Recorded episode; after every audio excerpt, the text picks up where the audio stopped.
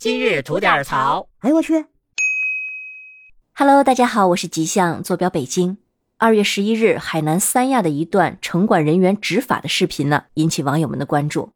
视频显示呢，是一个小男孩趴在店铺门口的一个桌子上写作业，然后就过来四五个身穿制服的执法人员，其中一个人呢向小男孩摆了摆手，示意让他离开。接着呢，就把他写字的桌子折叠了起来，连带着旁边的一个小板凳一起收到了路边的执法车上。之后呢，城管局也做出了回应，说当下是正在开展创建文明城市活动，超出店外经营是不能摆放东西的，就算是屋檐下也算超出，所以必须要干净整洁。那超出的部分呢，就会被没收了。那这件事情在网上发酵以后呢，市综合行政执法局吉阳分局已经责令了相关的人员，在二月十四号的上午十一点上门去向当事人进行诚恳的道歉。那当事人呢也表示接受并且原谅。可是这件事情啊，不由得让我想起，呃，前几天网曝的一件江苏沛县二五三县道上还没有出正月，城管就开始挨家挨户的撕住户的春联儿这个事件。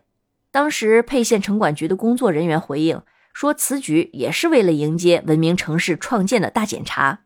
并且回应的态度十分强硬，说如果觉得不合理，那你们就去打幺二三四五投诉啊。那虽说这件事在后续引起群众的抵触情绪后呢，对涉事的相关责任人呢也予以通报批评、诫勉谈话、政务警告等党纪政务的处分，但这两件事还是难免让人唏嘘。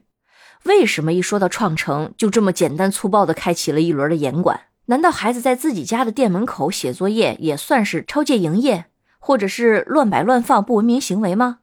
那不允许居民的家门口贴春联，更是不可思议。我觉得没有人情味的城市，再干净整洁，它也是冰冷的。那我们创城的目的和意义究竟是什么呢？这么僵化冰冷的执法，反而我觉得是对文明城市的讽刺更多一点，人情味少一点。想要创城，绝对不应该是形式主义，为了表面上的整洁干净。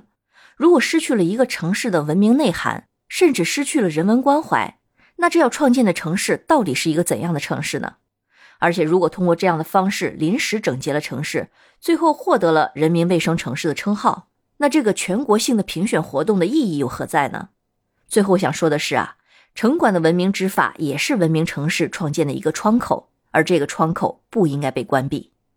好了，那今天就先聊到这儿，回见。